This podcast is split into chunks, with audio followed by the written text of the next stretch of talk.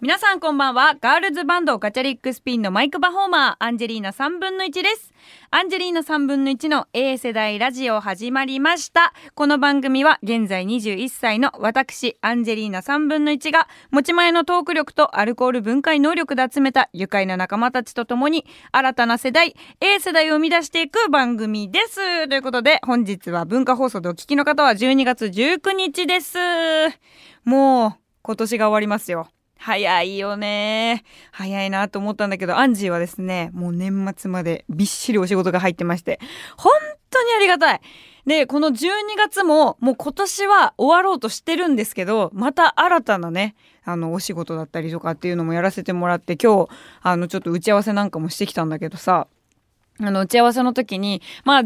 以前ねちょっとお世話になったスタッフの方とまた別のお仕事でご一緒できるっていう機会になりましてでこういろんなね打ち合わせとかをしてきたんだけどいやもうアンジーさん最近ちょっといろいろ本当に出られていらっしゃってもう忙しいですよねって言われて。いやもうなんか本当ありがたいことになんか毎日ちょっといろんなスケジュールが入っててまあ大変って言われたら大変かもしれないんですけどめちゃくちゃ楽しいんですよみたいな。でわあすごいですね。やっぱ若さゆえにパワフルですねみたいな話をしてて。でまあしばらくくねこういろんな方がこう入れ替わり立ち替わりできたりとかして、まあ、ご挨拶してっていうのがあって席に着席した時に「もう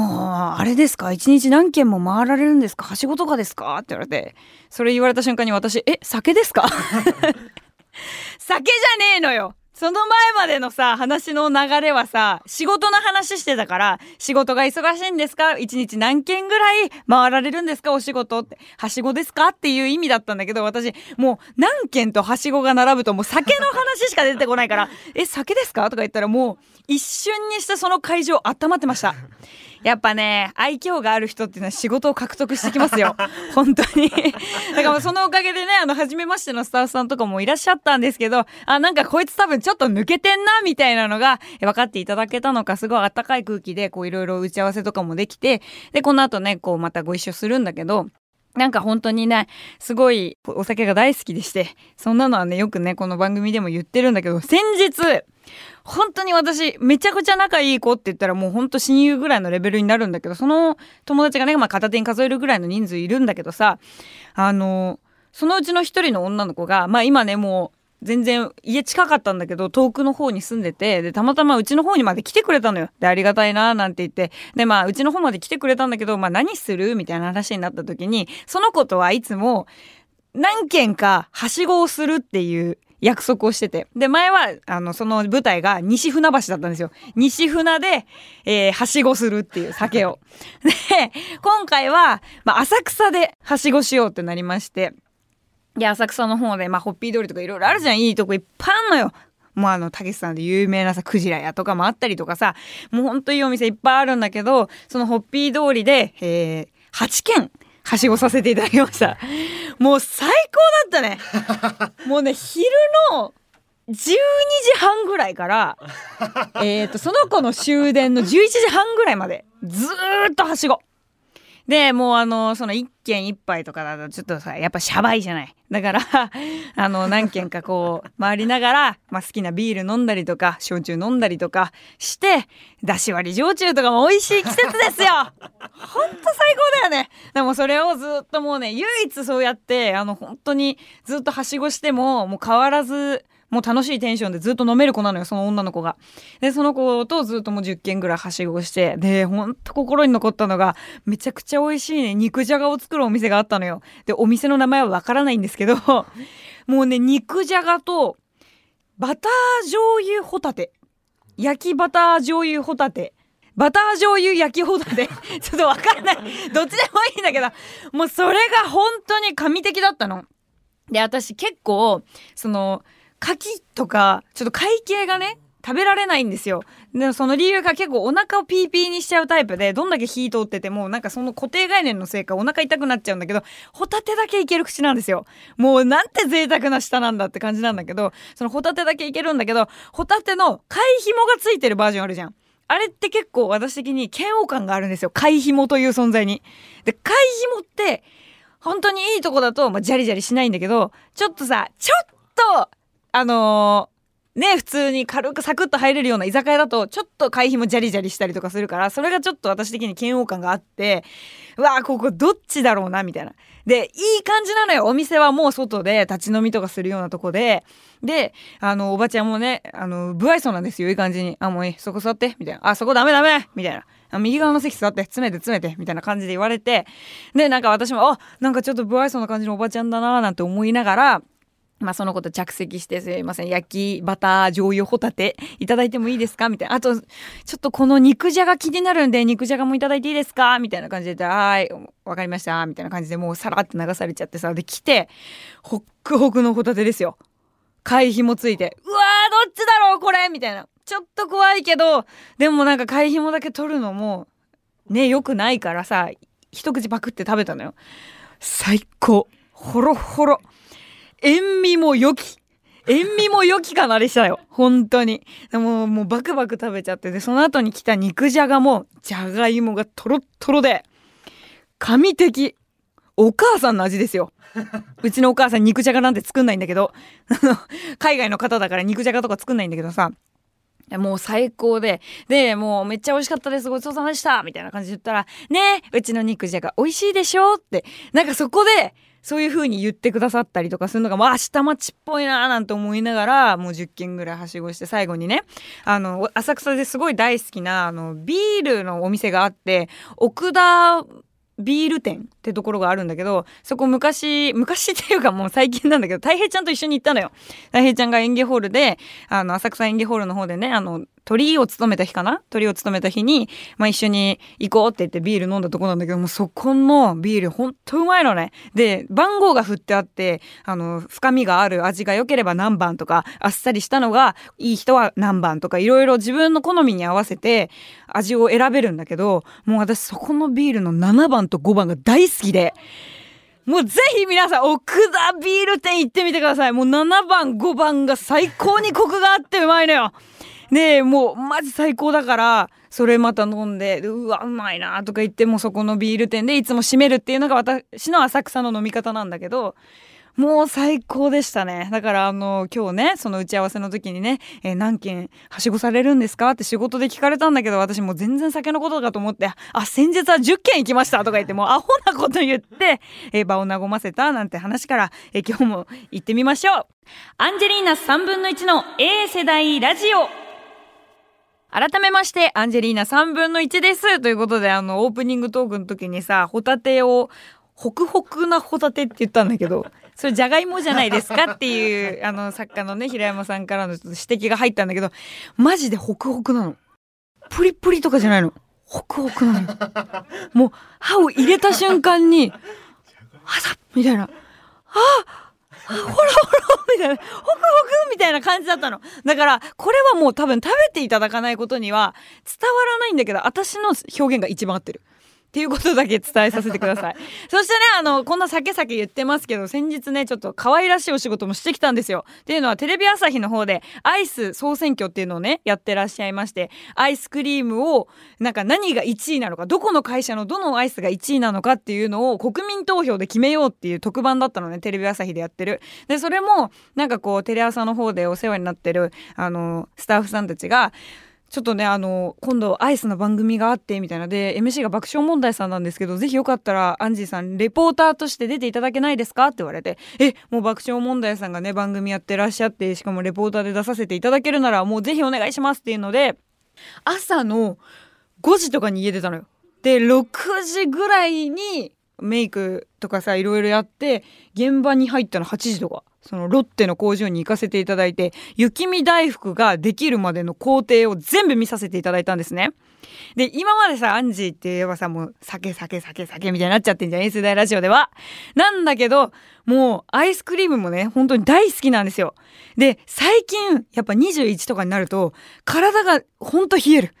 だからそのアイスクリームをあったかい部屋で食べるっていうのが本当に超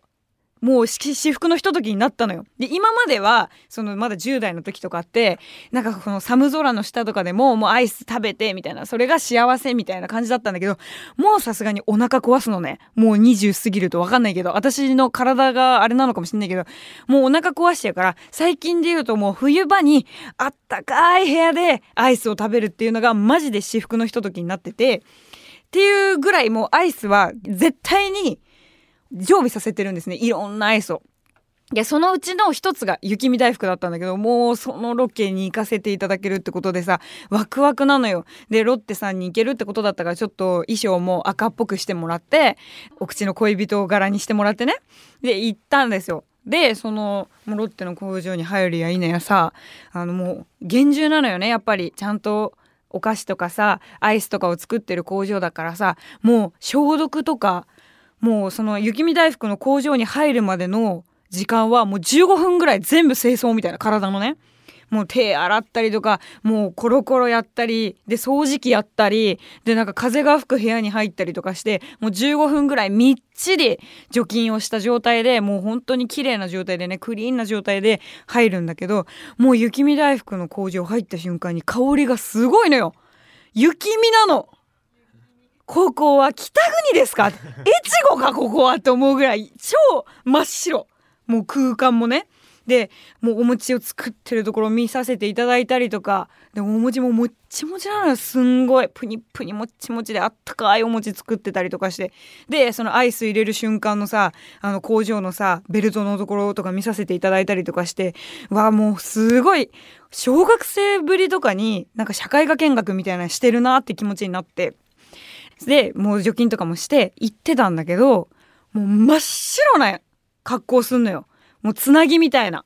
もう白いもうさだからほこりとか入らないように白いつなぎ着てでなんか帽子とかも二重三重とかにしてでマスクも絶対落ちないようにあの頭のところまであるような紐をつけてもうアンジーのアイデンティティゼロだよね。もうだからネイル禁止ピアス禁止当たり前なんだよもうそういう食品工場だから。ネイル禁止ピアス禁止。でそのなんかお化粧とかもさ眉毛とかもちゃんと全部テープとかでやって毛が落ちないようにしたりとかして全部ちゃんと測っていただいて。で髪の毛なんてさもちろんのことさ出していられないからさもう全部真っ白な状態でいくのよ。これアンジーである意味あるかぐらいな感じの 見た目だったんだけどなんかあのオンエアの時見てたらなんかファンの人たちが「え白いなんかあの作業着似合ってる」みたいな「いじってんなこいつら」って思いながら。それでねあのその工場見学させていただいてその後になんかその雪見大福のお餅がなんでもちもちなのかっていうあの謎を解き明かしますみたいなので研究室みたいなのにも連れてっていただいてで雪見大福のお餅がもちもちな理由ってなんか水分を保護するために砂糖が入ってるんだってだからその砂糖と水分がいい比率になるとあのもちもちができるっていう。ででお餅だけを食べさせてもらったりバニラアイスだけを食べさせてもらったり雪見大福ってさ足して1じゃん。なんだけど11を食べさせていただけるという。ほいでさその餅がもう本当にめちゃくちゃ美味しいわけよ。もう甘くて。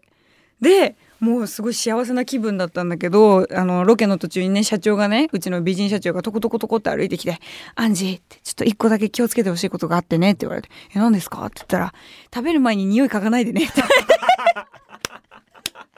もうさその育ちがさ出ちゃってんのかな？なんかじゃあうわ育ち悪いわけじゃないんだよ。うちもすごい礼儀とかに厳しいんだけどただご飯を食べる時は本当に楽しみだったの。子供の時に好きなものを食べられたりとかうちそんなにね裕福な家庭じゃなかったから本当にお母さんが作ってくれたりとかお父さんが作ってくれるご飯が嬉しくてたまらなくてでそれが大好物だった時にはもう匂いから楽しみたいタイプだったからもう食べる時に一回匂い嗅いじゃうのよ。でもそれってめっちゃ行儀悪いらしいの。いやらしいよ。てからしいじゃなくて行儀悪いのよ絶対に。そうだからそれがちょっとあの出そ見え隠れしてるから。あの雪見大福食べる時は匂い嗅がないでねって言われて。でオンエア見たら餅の匂いがっつり嗅いでた。でもあれは許容だったんだって。っていうのはあのその餅のなんかそのもちもちの秘密にあのどんなものが隠されてるかっていうのを当てるためのやつだったからこう匂いとかどんな感じですかねってちゃんと一言ワンクッション入れてから匂い嗅いでたらしくてそれはなんかオンエア上でもなんか不愉快な感じに映らなかったんだけどほんと気をつけようと思って私全部匂い嗅ぐのよ。結構その串物とかもそうだしなんならビールとかも飲む時に一回匂い嗅いじゃうの。あービールだみたいな感じで飲んじゃう癖があるから本当に気をつけようとか思って犬？犬だね。犬も嗅ぐもんね。だから多分前世犬なんだよ。なんかこうちょっと犬っぽいところあるし私。だからなんか多分本当にその食べられることに感謝をした時にやっぱ匂いもそうだし味も楽しみたいっていうので嗅いじゃう癖があるんだけどやっぱ食べる瞬間って一番その人のなんかこういろんな部分が見えてくるっていうのは私もなんかすごい感じてて。っていうのは最近ちょっとあの NHK のね、慣れ初め出させていただいた時に、なんかその、まあ、カップルさんがいらっしゃってね。でその女性の方が男性のどこに惹かれたのかって話になった時に食べるところ。その食べる所作が美しくてあのそれがすごくなんかこう心惹かれましたみたいなお話をしてた時に確かに食べる所作ってすごく大切だって思った時に一回匂い嗅いでるやつは惹かれるよなと思って。だからこれから先マジで気をつけようって思いましたっていう。それが一番のアイス総選挙のもう私のもう情報収集の中で一番大事だった。自分は匂いを嗅いでから食べてしまうっていうところを直そうっていうあの見つめ直す機会にもなりました。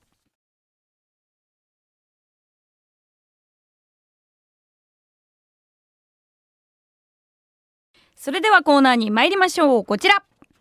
アンジーの全国テクテクツアーこのコーナーではライブで全国を飛び回るアンジーにあなたの住む街、訪れたことがある街のいいところを教えてくださいというコーナーです。皆さんの情報でオリジナルの観光ガイドを作るのが目標です。やばいね。いつぶりですかこれ。いつぶりのテクテクツアーよ。いや、メール届いてますからね。読んでいきたいと思います。ラジオネームさくやさんからです。僕が住む亀戸には亀戸天神社という神社があって、毎年境内にある多くの藤の花が咲く春には藤祭りというお祭りが開かれます。また近くにはスポーツの神様が住む香取神社もあり、そこには吉田沙保里さんなど有名な方々がオリンピックや試合前にお参りに来ていました。アンジーは花を見たり神社に行ったりしますか？と。いやー亀戸天神はね行きますよ。結構行かせていただくこともあります。あ、学問の神様。そうだ、あの受験の時に私も行ったかも。でも私受験一切苦労してない。あの高校受験の時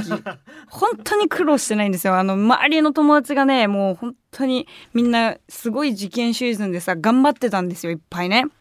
で私あのすごく行きたかった都立の高校があってそう3年生に上がったばっかりの時にその第3希望まで出さなきゃいけなくてで初めにアンジーが挙げた第3希望の学校が本当にすっごい仲のいい親友が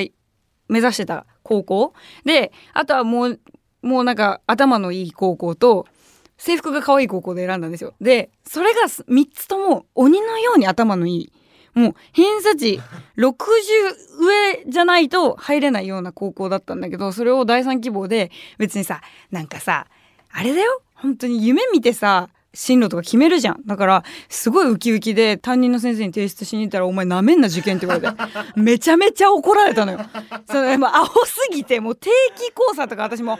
アホすぎてもう下から数えた方が早かったのよ。でそんなやつがあの60上のところ行きたいなんて生半可な気持ちで言ってんじゃねえぞみたいな受験バカにすんなみたいな感じでめっちゃ怒られたんだけどもうその後にね私あの夢破れましてその都立行けない行けないってなりましてでもなんかそのね中途半端になんか自分の行きたくないような高校行って3年間潰すぐらいだったらもう何が何でも自分の行きたい夢を叶えられる高校行こうっていうのであのちょっとねあの特殊ないろんな表現とかが学べられるような学校に行ったんだけど、まあ、私立だったっていうのもあって専門系だったから私立だったっていうのもあって一番早いんだよね確か受験が私立って。でなんかみんなさ都立のために頑張って勉強したりとかさで第一志望は都立だけどなんか一応予備で私立受けてますみたいな子たちとかもさなんかこうどんどんどんどん受験とかしてる中で私の学校が一番早かったのよ試験日が。で行ってでなんか合格とかも発表早くて一番バカだったのに一番早く進路決まってもう頭いい子たちからすごい嫌な目で見られたね。もうあの3年生には戻りたくないけど。でもその時も一応その本当にあの言うてもさ初めての試験だったからあの亀戸天神社の方に行って手を合わせてちゃんとあの受かりますようにって言っていろいろ勉強とかしてたんだけどその高校がもうもうめちゃくちゃちゃんと5教科とか勉強したんだよ。それなりにね。なんだけどあの一発目の試験の内容がピーマンの気持ちを書いてくださいっていう試験の内容だったの。もうダメだこれ。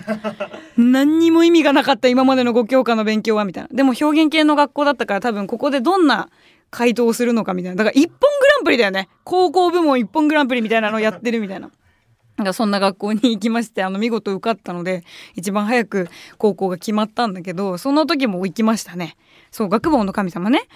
そして春は梅の花に藤の花。秋は菊の花。えー、いし四季折々。えー、秋は菊の花。四季折々の彩りで花の天神様と言われていると。ねえほんと素敵なんだよね。あこのね天神社の近くにあるくず餅もう船橋屋最高ですよね。私も大好きここ。あのお母さんとかもなんかあるたびに船橋屋まで頑張ってね行ってなんか買ってきたりしてくれたりとかもしてましたよね。いや今年もやっぱ初詣の時とかすごい混むんじゃないかな。亀戸天神。毎年すごいよね。そうだからなんか私さ下町出身だからさそのあの周りってやっぱ結構いっぱい神社とかお寺とかあったりとかするからどっこも混んでるよ。本当に。まあでも年明けだったら当たり前か。続いてのメールです。ラジオネーム小平のゆうきさんからです。12月29日と30日に大阪でライブをやるアンジーに大阪のおすすめスポットを紹介します。紹介するお店は天禄うどんといううどん屋さんです。ここのうどん屋さんは看板に、えー、下品なくらいに出汁が濃い、出汁で勝負と書いてあり、その名の通り出汁がものすごく濃いそうです。僕もいつか大阪に行ったら寄りたいお店です。ライブ会場の梅田トラットから天禄うどんまでは徒歩18分電車で14分タクシーで9分で行くことができますと。分かりやすいですね。ありがとうございます。いや下品なくらいに出汁が濃いってすごいですよね。本当だ。出汁で勝負。やっぱねでも出汁いいよね。この時期は特に出汁にこだわらなきゃいけないから冬はね。出汁割りとかいろいろありますからね。私さこの前びっくりしたのよ。全然違う話なんだけどさ私だし割り焼酎って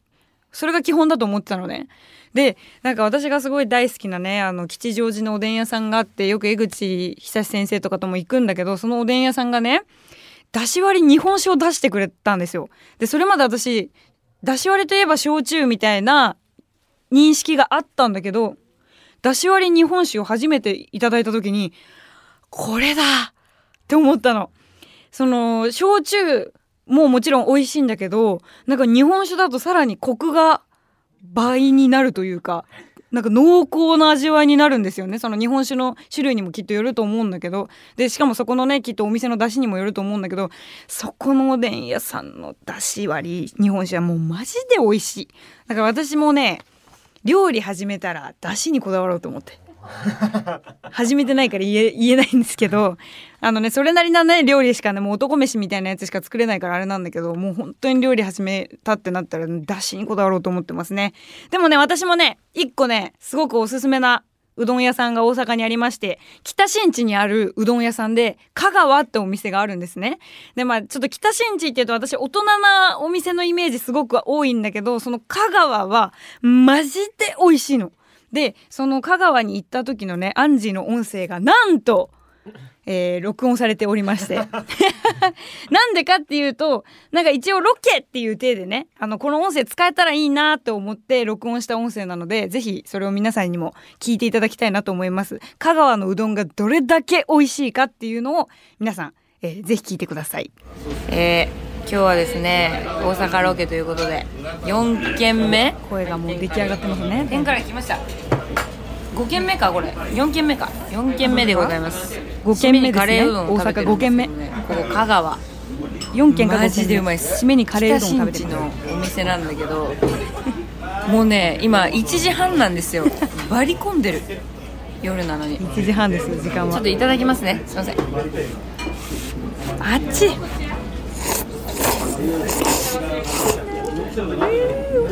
うまっ。これ食べると大阪帰ってきた感じします。大阪ラバー。大阪最高です。もう最後の一言が大阪ラバーで締めてますね。もう安易。もう安易ってば安易。いやだから本当にねあのーまあ、ものすごくねもう4軒5軒とか食べてるたりとかさ飲んでたりとかすると、まあ、味が分かんなくなってくるんですよだんだん。なんだけど香川のこのカレーうどんいつも私が頼むのカレーうどんなんだけどこのカレーうどんってば本当に美味しいのよ。めちゃくちゃ美味しくて私カレーうどん結構好きなんだけどもう人生で食べた中のベスト3に入るもう下手したら1位ぐらいな感じでそのどんだけ酔っ払ってたとしても美味しいのよなマジで。でここの香川っていううどん屋さんがおでんも出してておでんもものすごく美味しいんですよ。だからもうこれぜひ皆さんあの大阪行った際にはね食べていただけたらと思うんですけどもマジであのいいお店が多いねやっぱ大阪は。天禄うどんに関しては4月に閉店しているっていう。え？天禄うどん閉店してんの？今年4月？今年4月にメールでいただいた天禄うどんの方はもうお店がちょっとおしまいになってしまったんですが今年7月に閉店した天禄うどんで長年働いていた方が味を継承して天八うどん どんでんというのをオープンしたそうです。天7はどこに行ったんだっていう話なんだけどえー、じゃあちょっと天八うどん。これはまたちょっとお店の場所が変わってくるのかな？そうすると。ちょっと私もねあの年末大阪に行くのでちょっと時間を見て行けそうだったら行きたいななんて思ってるんですがぜひねあの大阪近辺に住んでる方だったりもそうだし大阪に行ったって方はあのアンジの推しの、えー、北新地にある香川もぜひ食べてみてもらえたらと思います。各コーナーへのメールは受付メールアドレスアンジーアットマーク JOQR.net までお願いします。アンジーはアルファベットで ANG です。メールの件名にコーナー名、お泊り会、テクテクツアー、弱敗者と書いてお送りください。その他、普通のお便り、番組の感想、質問など何でも募集しています。アンジェリーナ3分の1の A 世代ラジオそろそろエンディングのお時間が近づいてきました。ということで、えー、このね番組でずっと募集をしていた神回没会アンケートをね、来週あたりに発表したいと思います。いやはや怖いですね、没会に関しては。ちょっとなんかねみんな結構リスナーさんたちもあれこれいつ発表されるの？ってワクワクしてくださる方もいらっしゃいましてあとなんならその赤坂と浜松町どっちのやつかわかんないみたいな方もいらっしゃるんですけどもうこの際何だっていい！もう何だっていいからとにかくあのまだまだねあのこの神回没会に関してはこの放送を聞いた後でもメール受け付けているのでぜひ、えー、送ってきてもらえたらと思います。ちょっと私的にはね神回がね本当にどれになるのか全然想像がついてなくて結構みんなが好きって言ってくれる回は太陽の塔の回とかは結構あるんだけどでも割と意見が割れてたんですよツイッター見てたら。だからどれになるんだろうって。で没回はまああの私の中の没回はあるけどみんなと相違がある気がしているのでね自分的神回がさ没回になってたらさちょっと一回考えような。一回 みんな一回会議しような。ちゃんと。何が面白いものかっていうのを今一度ちゃんと検討していこう。ということでえ皆さんのねメールからねえこの A 世代ラジオがどう発展していくのかが決まっていくと思うのでえぜひぜひまだまだメールお待ちしております。それではアンジェリーナ3分の1の A 世代ラジオまた来週お会いしましょう。バイバイ